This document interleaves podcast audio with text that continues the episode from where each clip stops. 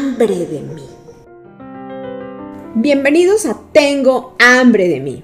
Soy Samia Cruz y quiero seguir compartiendo contigo todo este camino que estoy recorriendo a tu lado para satisfacer el hambre de mí.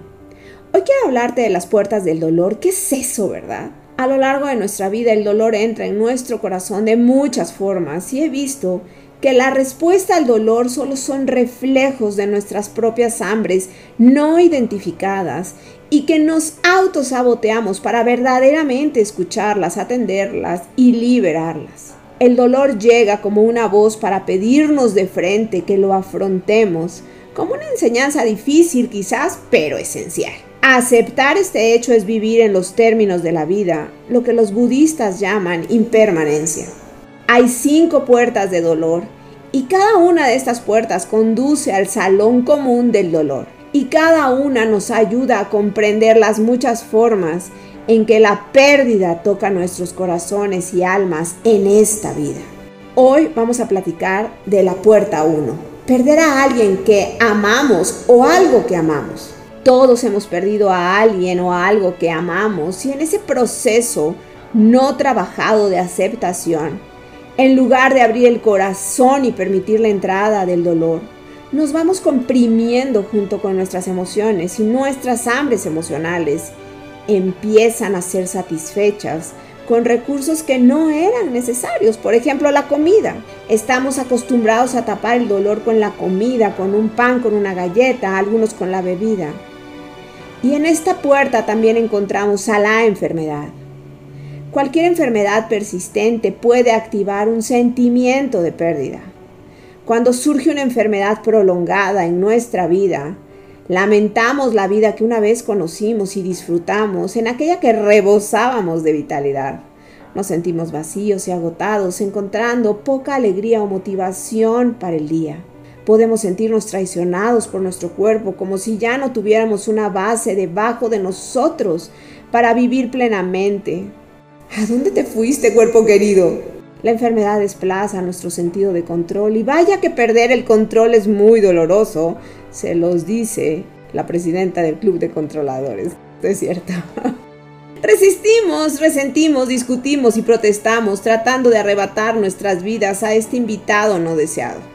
Y una vez más, todo el dolor físico y emocional que nos manifiesta hambres de nosotras, de salud, recuperación, de dicha, de momentos gozosos, buscamos anestesiarlos con comida, lejanía, ausencia, cerrazón, reclamos, porque yo, en lugar de escuchar mis hambres, mis necesidades, y aquí aplica para cualquier pérdida, un trabajo, una relación, la vida de alguien que amamos, ya lo hablamos, la salud, para cualquier pérdida. Si yo no la sé manejar, pues no voy a lograr conectar con mis hambres para poder darle respuesta a ese dolor. Recuerdo que cuando llegó la ansiedad a mi vida, eh, esto fue en el 2020, justamente sentía que alguien se había robado mi vida. No era yo, no era mi cuerpo, donde demonios me había quedado. Y en el camino de aceptar que, como dice mi esposo, o lo bebes o lo derramas, intenté callar mis hambres de quiero mi vida de vuelta, con alimentos que no me hacen bien, y fue como vivir un duelo de quién había sido y quién era yo en ese momento. Hasta que me di cuenta yo que eso solo me ponía peor y acepté escucharme a mí misma y por qué no acepté y le di la bienvenida a la ansiedad. ¿Y qué pasó? En esos momentos volví a conectar conmigo. Miren, cuando la buena salud se siente lejana, nos lleva a lugares donde nuestra fe en la vida puede parpadear. La enfermedad nos pide mucho. De hecho, cualquier pérdida nos pide mucho. Y hablo de cualquier pérdida y de cualquier enfermedad porque para quien la viva es su propio monstruo. Y muchas veces vamos desesperados por regresar a la vida que teníamos y nos comprometemos a regresar a donde estábamos sin detenernos a pensar o considerar que esa vida fue la que nos ocasionó el estado de salud que hoy tenemos, por ejemplo. Cuando hablamos en perdí mi salud, perdí el cuerpo que, que tanto amaba y que tanto me dio. Y esto es de verdad, ¡pum! Una vez más, hambres no escuchadas, ignoradas totalmente para servir a otros propósitos que no son de nuestro mayor y para nuestro más alto bien. y toda puerta de dolor nos abre a un proceso de iniciación. Nos lleva a un mundo desconocido y sin forma. Y te vuelvo a decir, llámalo perder tu salud, un familiar, un trabajo, algo que te importa. A partir de la pérdida vas a comenzar un nuevo proceso y nos lleva a desprendernos. Mientras no nos desprendemos, no podemos escuchar nuestras verdaderas hambres. Las pérdidas nos llevan a lugares de mucha incertidumbre. ¿Alguna vez mejoraremos? ¿Alguna vez los volveremos a ver? ¿Alguna vez tendré otro trabajo como este? ¿Alguna vez saldremos a la calle con libertad? ¿Alguna vez regresaremos a respirar sin filtro? Y todo esto nos lleva a mares desconocidos y como en todas las verdaderas iniciaciones tenemos miedo de hundirnos en aguas frías y oscuras.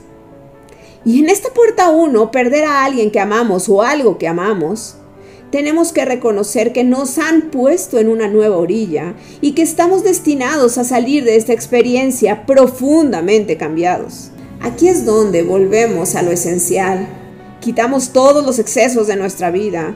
Empezamos a alimentar a alimentar nuestras verdaderas hambres. Si yo quiero ver el hambre de mí en esta situación de pérdida, tengo que enfrentarme cara a cara con mis propias vulnerabilidades. Heridas que perduran en mi corazón, fragilidad de mi cuerpo, inmensidad de la vida. Cada pérdida nos permite entrar en una noche más oscura que arroja una luz asombrosa sobre nuestra forma más profunda y genuina. Y es aquí, en este lugar más maduro, donde yo puedo ver cuánto más puedo sostener.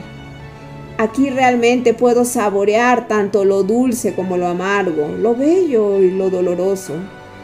Todo en un mismo momento. Es aquí cuando puedo empezar a saborear las hambres de mí. En este deseo de satisfacer mis hambres, todo aquello que evitamos por el bien vivir con seguridad, cede al deseo de encontrarlo todo. Poco a poco vamos reconociendo que ninguna emoción es ajena al alma y aquí es cuando yo puedo abrazar todo el terreno de la vida. En el centro de todas mis hambres he sentido un hambre que no era solo mía te siento, te pienso, te escucho, te llevo conmigo. Con amor, Samia.